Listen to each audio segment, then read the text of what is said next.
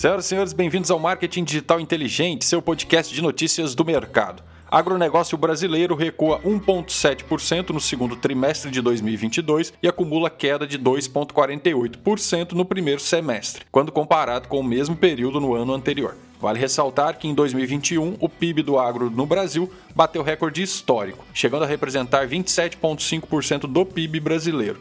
A estimativa para 2022 é que ele fique próximo de 25%.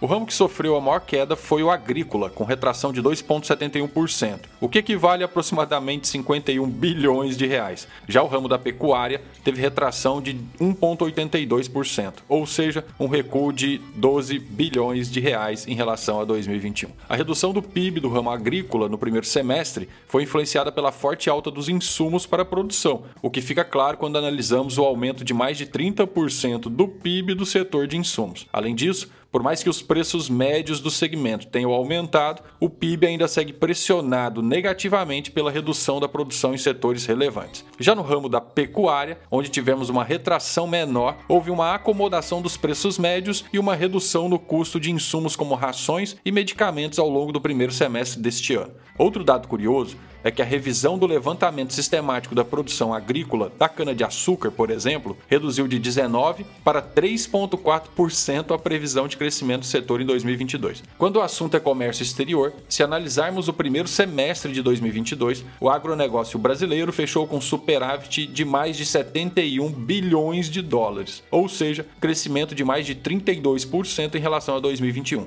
No mês de julho, por exemplo, a balança comercial do agronegócio apresentou um superávit de 12,8 bilhões de dólares, contribuindo para o saldo positivo da balança comercial total no mesmo período.